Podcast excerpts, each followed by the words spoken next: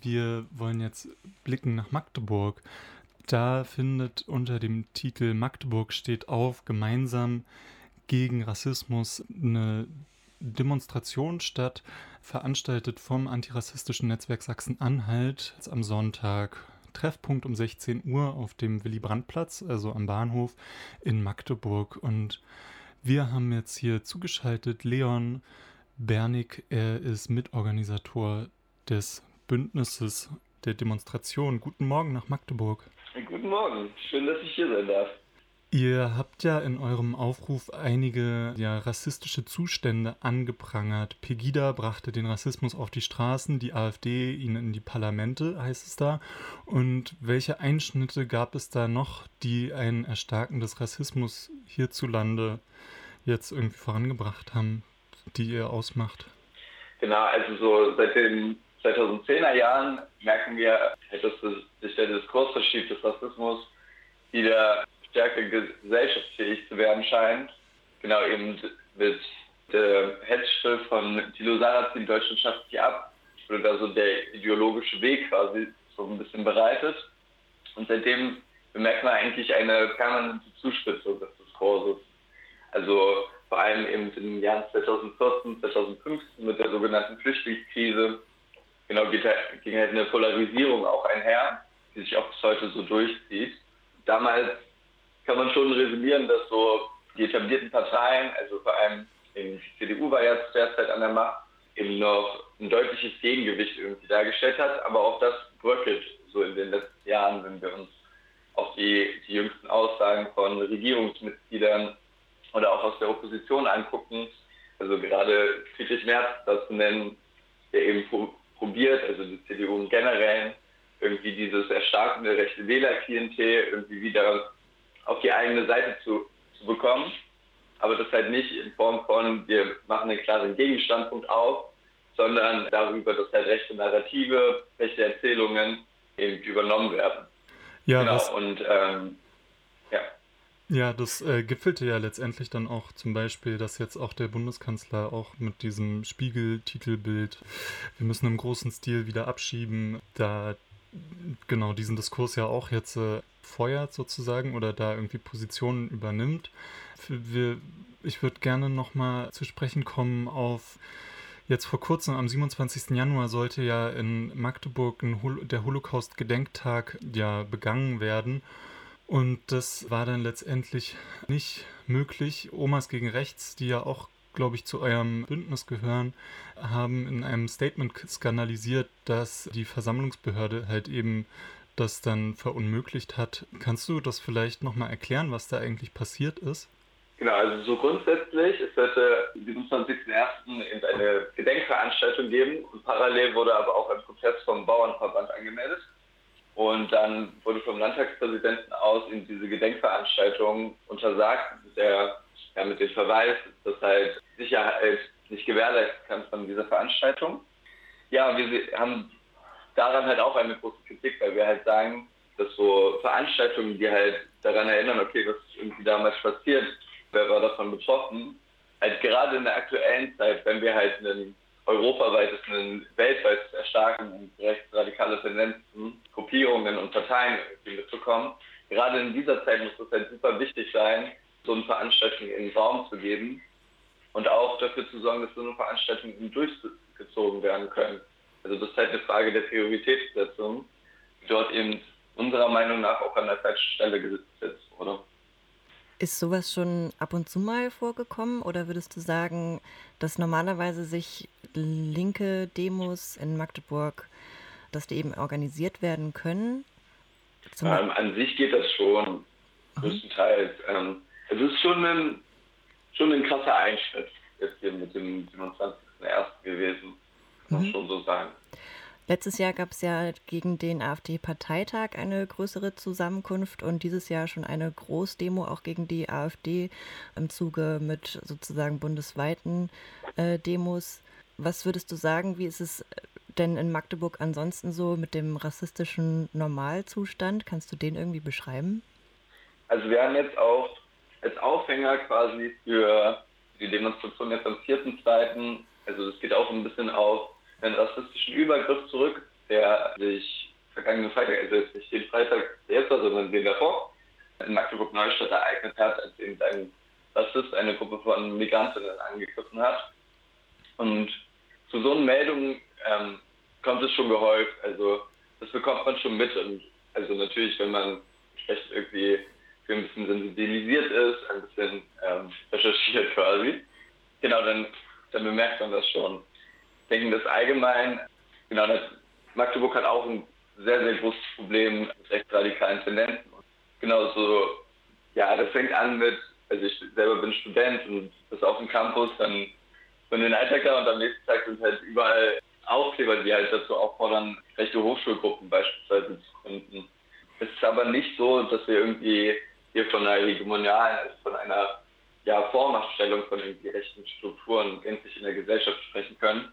Also da gibt es schon noch sehr viel Gegengewicht aus der Zivilgesellschaft, aus linken Kreisen, ähm, beispielsweise auch bei uns an der Universität. Also wir haben keine echte Hochschulgruppe, beispielsweise in Schura. Aber wir merken schon, dass es da, dass es da auch brodelt, sozusagen was Starken kommt.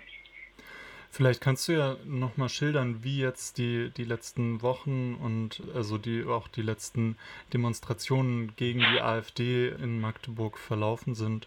Also es gab dieses Jahr ja schon eine im Zuge von diesen ganzen Demonstrationen. Eure Demonstration, weiß nicht, inwiefern grenzt ihr euch davon ab? Oder also äh, an sich ist es ja irgendwie ein großes Potenzial, äh, also Mobilisierungspotenzial, was da jetzt gerade auf der Straße liegt. Und gleichzeitig fällt ja aber in dem Diskurs immer wieder irgendwie einiges hinten runter, was irgendwie der, der rassistische Normalzustand in Deutschland ja eh schon ist und für Leute, die sich irgendwie längerfristig schon irgendwie mit der AfD und rechten Strukturen in Deutschland beschäftigen, waren das ja jetzt, äh, also war das vielleicht ein Schock, aber nicht unbedingt überraschend, das, äh, was jetzt rausgekommen ist in diesen Korrektivrecherchen.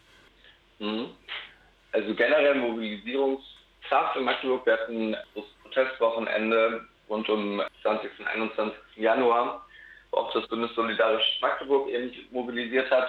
Und dort waren eben Tausende auf der Straße. Das ist so ein bisschen, also so Neonazi-Strukturen haben immer probiert, rund um den 16.01. ja, geschichtsrevisionistische Proteste zu organisieren und an die Bombenangriffe der Alliierten zu, zu gedenken.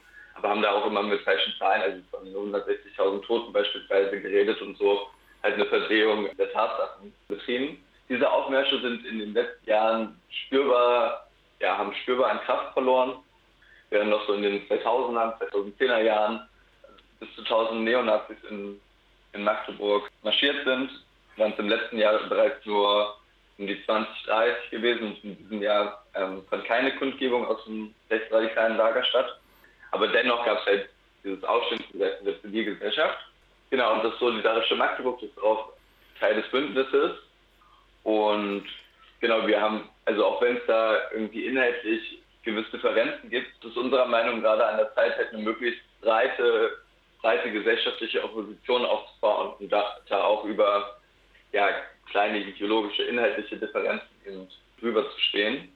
Und was den rassistischen Normalzustand anbetrifft, genau, haben wir halt versucht, jetzt in der Mobilisierung und Organisation der Demonstration explizit viele Netzwerke einzubinden von Menschen, die halt von Rassismus betroffen sind. Also beispielsweise wird der, der Flüchtlingsrat wird sprechen bei unserer Demonstration und auch eine Organisation afghanischer Frauen hier aus Magdeburg, um halt auf diese Perspektiven, diesen Perspektiven eben einen Raum zu geben.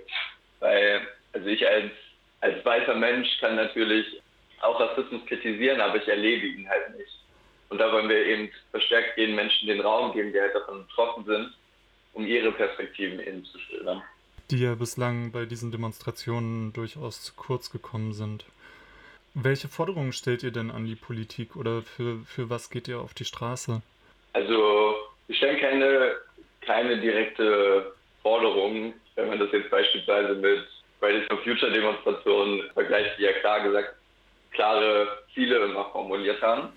Es ist bei uns so, dass wir vor allem in ein zivilgesellschaftliches Zeichen setzen wollen, dass wir zeigen wollen, dass eben nicht, nicht alle diese, diese Entwicklungen, diesen Rechtsdruck halt einfach so hinnehmen werden, sondern sich halt dagegen organisieren, dagegen auf die Straße gehen und so auch einfach das Gefühl bekommen, dass man, dass man eine Kraft ist in der Stadt. Also ich, ich glaube, in unserem Alltag wir alle immer ein bisschen vereinzelt, ob es jetzt Arbeit, Studium, Arbeit oder Studium ist. Genau, und wir ganz viele unterschiedliche Lebensrealitäten halt haben, aber halt in dieser, dieser Frage, was wollen wir für eine Gesellschaft haben, dass wir eine, eine offene, eine pluralistische, eine solidarische Gesellschaft haben wollen, das uns eben vereint und wir dafür halt, wie gesagt, auch über kleine Unstimmigkeiten, die wir miteinander haben, halt hinwegsehen können, weil wir das als gemeinsamen Kampf ansehen. Und das auch in der aktuellen Zeit eigentlich, also in der wir in einer so globalisierten Welt leben, das eigentlich normalisiert sein sollte. Dass mein Nachbar jetzt äh, wegen Wurzeln in Afghanistan hat so, dass das eigentlich kein Problem mehr sein sollte. Dass wir als Gesellschaft, Gesellschaften da eigentlich mittlerweile weit genug für sein sollten. Und genau das wollen wir so ein bisschen wieder ins Gedächtnis rufen und eben darauf aufmerksam machen, dass Rassismus nicht nur etwas ist, was in Debatten passiert, sondern was auch direkt Leute betrifft. Deswegen haben wir ja auch diesen, diesen Aufhänger des Übergriffs, also bei, es stellt halt eine reale Gefahr für Leute dar. Und wenn es auf der anderen Seite nicht Leute gibt, die das anprangern, die das kritisieren, dann wird es halt so weiterlaufen. Und genau, wir wollen allgemein, glaube ich, dass es wieder eine klarere Abgrenzung auch der etablierten Parteien nach rechts gibt, weil auch der sachsen-anhaltinischen CDU wurden auch schon mal Abgrenzungsprobleme hinsichtlich der AfD attestiert. Und da wollen wir eine klare gesellschaftliche Kante auf der Straße zeigen und ferner auch fordern, dass das in den Parlamenten eben auch geschieht. Ja, vielleicht kannst du noch mal kurz schildern, was Menschen, die jetzt zuhören und die am Sonntag dann vorbeikommen wollen, erwartet, wenn sie dann um 16 Uhr sich auf dem Willy-Brandt-Platz vorm Bahnhof einfinden.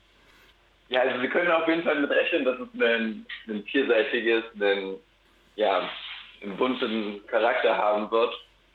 Und dass verschiedene, verschiedene Strukturen, verschiedene Kulturen auch ähm, repräsentiert werden. Wir können tatsächlich die Mobilisierungskraft, also wir glauben schon, dass es schon eine Großdemonstration wird, aber wie groß die jetzt genau ausfallen wird, das lässt sich gerade ein bisschen schwierig sagen. Aber wir hoffen natürlich, dass wir so annähernd an die bundesweiten Zahlen auch herankommen können.